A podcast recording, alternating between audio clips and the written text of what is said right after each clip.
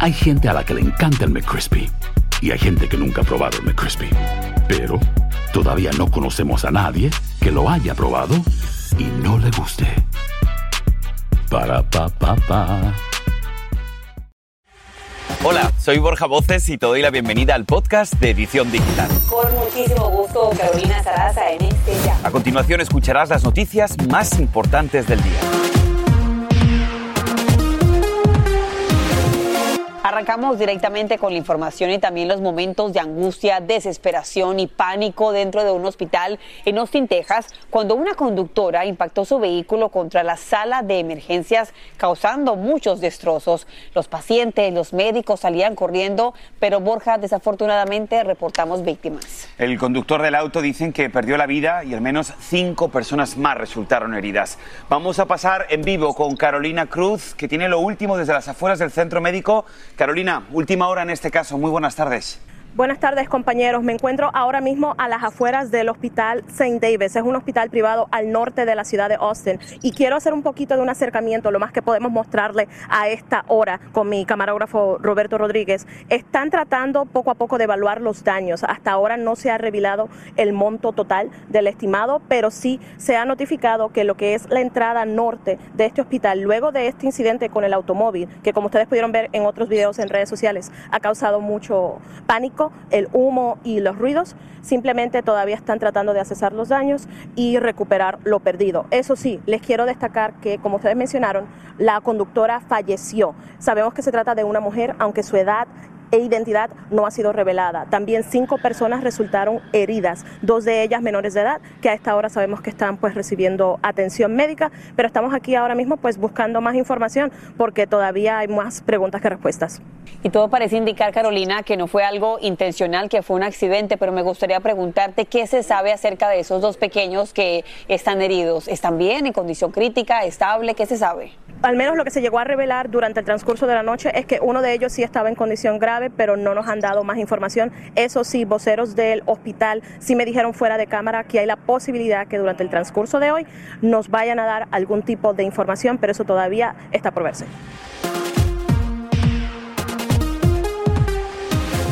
Vamos a continuar con más información y es que la policía está investigando el caso de siete alumnos, en su mayoría de 10 años de edad, que terminaron en el hospital por intoxicación al consumir gomitas Delta 8 que un estudiante había llevado a la escuela elementaria Kiefer Crossing en Texas.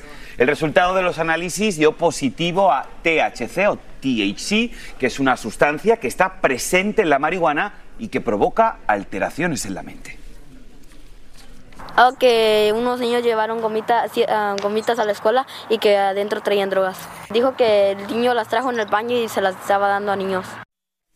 En un comunicado, la escuela confirmó que los estudiantes ya están fuera de peligro y fueron dados de alta después de recibir tanto los cuidados como los análisis correspondientes. Los padres o tutores fueron notificados en todo momento sobre lo ocurrido, pero la investigación continúa su proceso.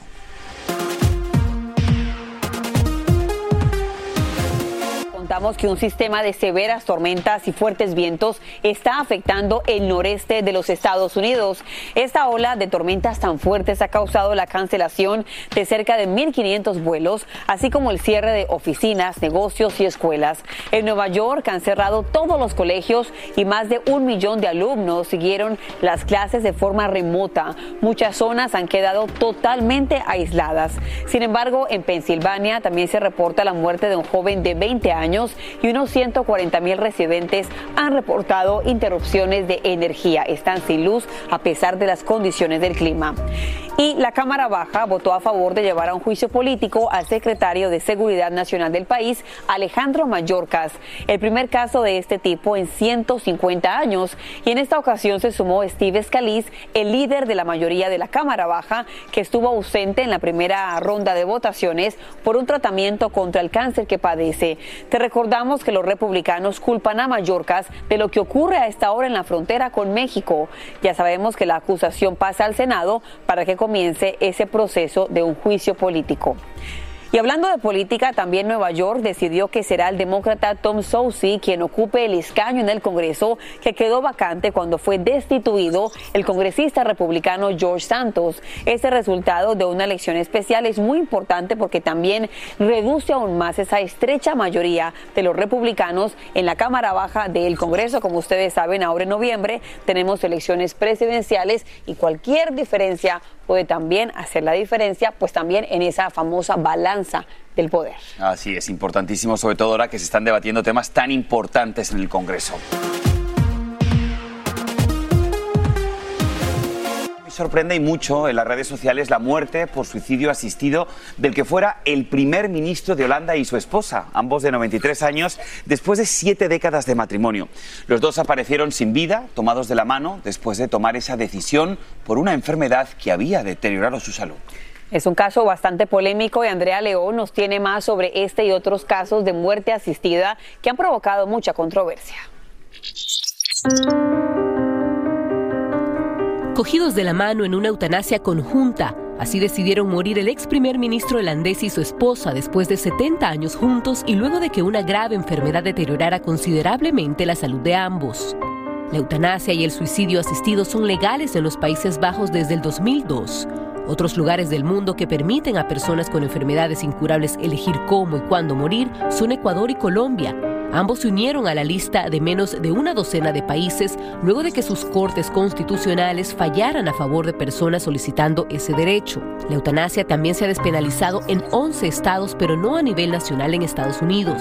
El caso más reciente es el de Paola Roldán, la ecuatoriana de 43 años que hace solo unos días ganó la demanda que presentó ante la Corte Constitucional de su país solicitando se le permita morir dignamente. Ella padece esclerosis lateral amiotrófica, una enfermedad degenerativa que le ha provocado el 95% de discapacidad. Su abogado dice que aún no han elegido la fecha para su muerte, pero se sintieron aliviados con el fallo. Lo que ha hecho la Corte Constitucional es reconocer el derecho a una vida en dos dimensiones, la vida digna y la vida como sobrevivencia, pero una vida sin dignidad, sometida a dolores intensos, enfermedades terminales que causan grave, grave, grave intenso sufrimiento y no tienen curación, es una cuestión de obligar a vivir a la gente, al contrario, no parece un acto humano. El caso de Paola se hizo tendencia en las redes sociales donde mucha gente la apoyaba, pero otros criticaron su decisión de buscar su propia muerte al tener un hijo todavía pequeño. Ella defendió su decisión diciendo que el menor no merece verla sufrir de esa manera y que al estar paralizada ni siquiera podía cumplir con sus funciones y rol de madre. Un tema muy polémico sin duda, Caro y Borja. Un tema tremendamente polémico. Estoy contigo, Andreita. Muchísimas gracias por contarnos esta historia. Y miren, es preocupante el incremento de los casos de feminicidio en Colombia. En el mes de enero se registraron 21 asesinatos de mujeres en ese país. Esto a pesar de las campañas en contra de la violencia machista que está desarrollando el gobierno. Los cuerpos de tres víctimas fueron encontrados dentro de maletas. El caso más reciente es el de Laura Isabel Lopera, al parecer asesinada por su novio canadiense. Estaremos al pendiente. Este es el podcast de Edición Digital, con noticias sobre política, inmigración, dinero, salud y mucho más.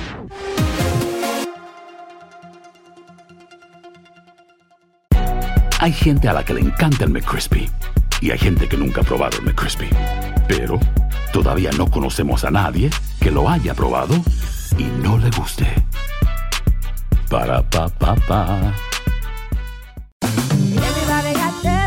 JCPenney tenemos infinidad de regalos para el Día de las Madres hasta el domingo. Ahorra hasta 40% en todo Liz Claiborne y vístela de pies a cabeza con la última moda. Además, aprovecha las ofertas Yes Please, con diamantes y piedras preciosas a 25 dólares para miembros de JCPenney Rewards. ¿Aún no eres miembro? Inscríbete. Es fácil y gratis. Y regálale a mamá todo lo que se merece. JCPenney. Vale la pena. Ofertas válidas hasta el 12 de mayo en selección de estilos. Aplican otras exclusiones. Joyerías excluye de los cupones. Detalles en la tienda jcp.com.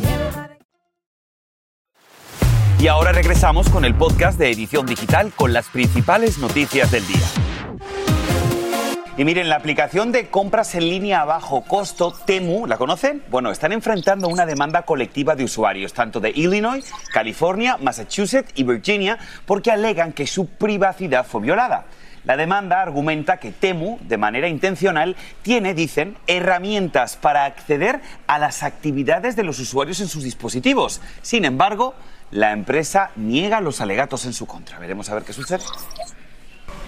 El ibuprofeno es un medicamento antiinflamatorio que se usa comúnmente para aliviar el dolor, para bajar la fiebre. Sin embargo, ojo con esto, porque su consumo excesivo puede causar una serie de efectos secundarios adversos. Borja, hoy es día de cita con el doctor Juan, corresponsal médico principal de Univisión. Así que, doctor, como siempre, lo invitamos aquí en la edición digital y le preguntamos, el efecto secundario de una persona que tome demasiado ibuprofeno, ¿cuál podría ser?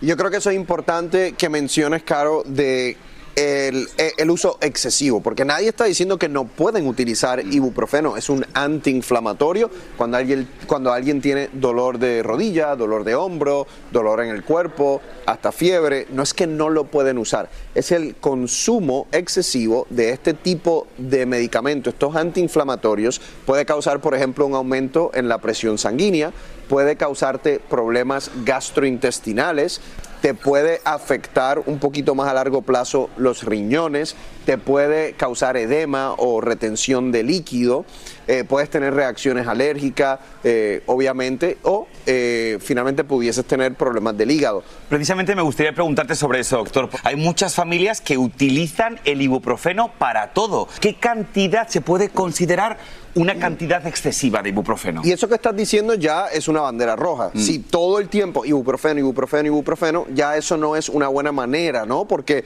tiene sus efectos a largo plazo. Yo le puedo recetar a una persona ibuprofeno 600 miligramos dos, tres veces al día. Yo personalmente no lo hago por más de una semana sin volver a revisar al paciente y decirle, bueno, ¿cómo está el dolor? Porque si yo te trato para un dolor de hombro, por decirlo así, por ese tiempo y tú todavía tienes dolor, eso a mí me dice que tengo que investigar. Vamos a hacerte imágenes, vamos a ver qué está sucediendo. Eso de seguir tomando ibuprofeno por más tiempo no es bueno ninguno de esos eh, medicamentos antiinflamatorios. Y aquí hay dos preguntas en una. Primero, ¿es cierto que se debe alternar, por ejemplo, cada cuatro horas poder cambiarlo con acetaminofén? Y segundo, ¿hay por ahí algún santo remedio que se puede usar también como alternativa, doctor? Desde el, yo siempre preferiría que la persona utilizara acetaminofén, porque el, el acetaminofén no tiene esos efectos secundarios. Ojo, si te tomas más de 4 gramos de acetaminofén en un día, te puede afectar el hígado, pero en general es más benigno que los antiinflamatorios. Entonces, mientras eso se pueda, mejor, mejor que los antiinflamatorios, el acetaminofén. Desde el punto de vista natural de santo remedio, la cúrcuma. La cúrcuma oh. es un buen antiinflamatorio eh, que la gente puede utilizar con cierta frecuencia, no tienen esa preocupación de que tengan eh, efectos secundarios, así que saben que pueden conseguir la cúrcuma en misantoremedio.com, en la tienda de Santo Remedio en Amazon y muchos otros santos remedios. La cita que no duele con el doctor Juan. Muchísimas gracias. gracias, Doc.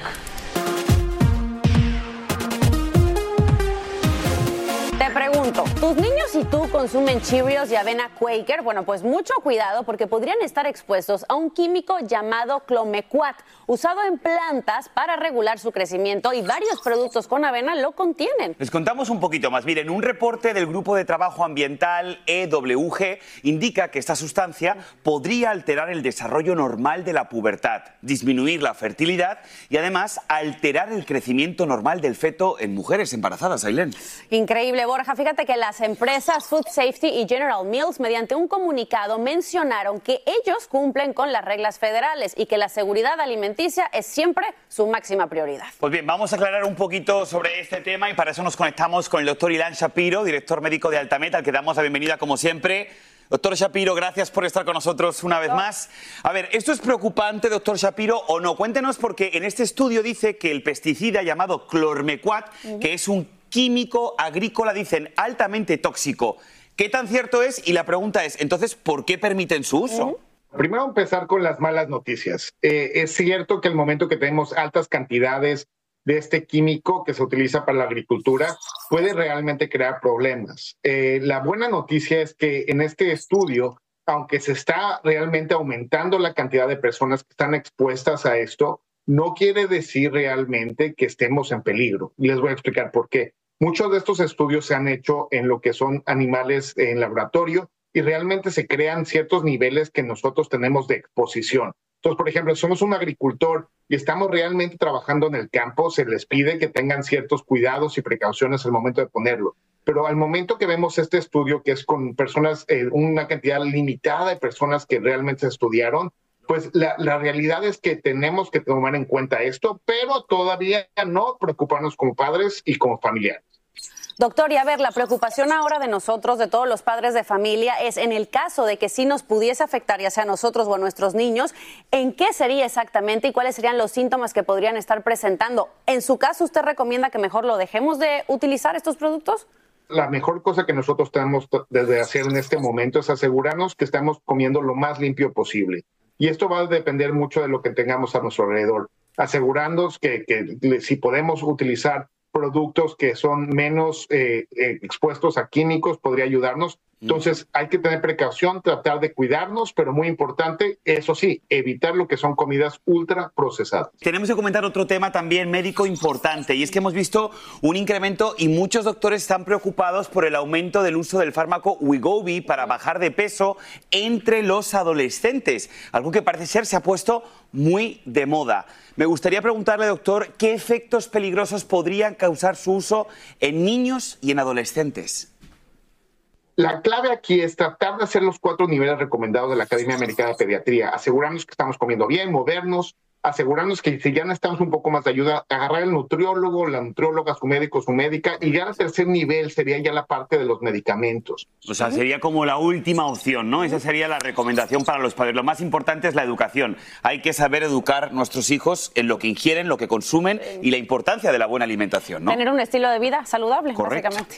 Doctor Ilan Shapiro, como siempre, es un gusto recibirle aquí en la edición digital con excelentes consejos. Gracias. Abrazo. Buen fin de semana.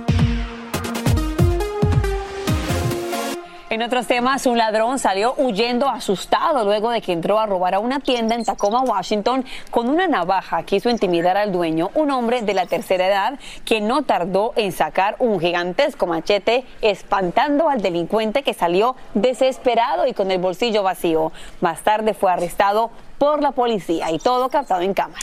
Venga, cambiamos de tema para un tema que nos encanta y es que la familia de Televisa Univisión hoy estamos de fiesta. Hoy hacemos historia. Hace 30 años nació un programa que todos conocemos y que queremos muchísimo, que se llama Primer Impacto, 30 años. El tiempo pasa volando y como estamos de fiesta, hemos invitado a sus bellas conductoras Pamela Silva y Michelle Galván. Chicas, bienvenidas a la Qué gusto tenerlas aquí, qué ilusión. Gracias, gracias por, por celebrar con nosotros. Es un gran día para la historia de la televisión hispana. Bueno, estamos arrancando tres días de ediciones especiales, así que los invitamos a que nos acompañen. Va a ser una, una gran fiesta toda esta semana. Esto va a ser un maratón, chicas. Así es. 30 años de un show no se dice fácil porque son tres décadas. destacadas ¿Cuál creen ustedes que ha sido ese factor especial para decir que Primer Impacto se ha mantenido y también ha evolucionado con tantos cambios? Son dos cosas. La primera, el público de Primer Impacto, que es maravilloso y que gracias a nuestro público tan leal, Primer Impacto está cumpliendo tres décadas y vamos a tener estos tres días de celebración que comienza a partir del día de hoy. Y la segunda, y muy importante, nuestro equipo conformado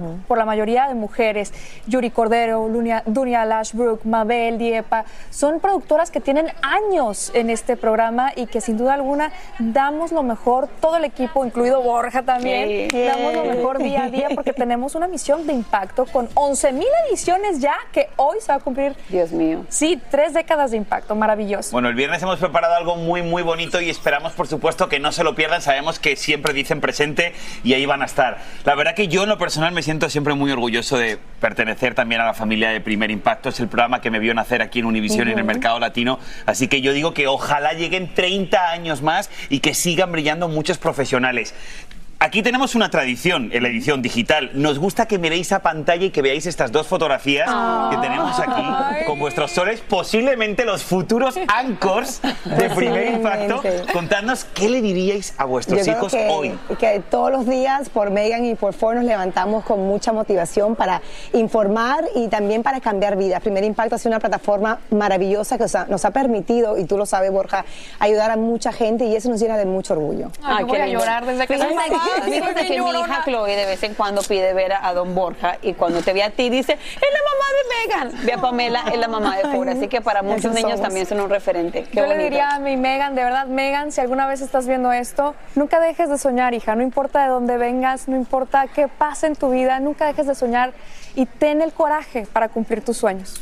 Estaremos más. pendientes, por supuesto, a partir de hoy, todos los días a las 5 hasta el viernes con esta gran fiesta, celebrando las tres décadas de impacto. Me siento muy orgulloso de teneros Te aquí, de llamaros amigas. Eso. Una gran familia de impacto. Los Somos muy esperamos. bendecidos. Los esperamos a partir del día de hoy con todo nuestro equipo y el viernes con una edición especial de dos horas que incluyen artistas, sus artistas favoritos. Vamos a tener a Pesado, Intocable, Ezequiel Peña, Mili Quesada, De El Chapo. Sinaloa, Goyo, tu compatriota de Colombia Me también. gusta. Caro. Bueno, hay que ver primer impacto, chicas. Felicidades Gracias, por 30 gracias. años más. Y así termina el episodio de hoy del podcast de Edición Digital. Síguenos en las redes sociales de Noticiero Univisión Edición Digital y déjanos tus comentarios. Como siempre, muchas gracias por escucharnos.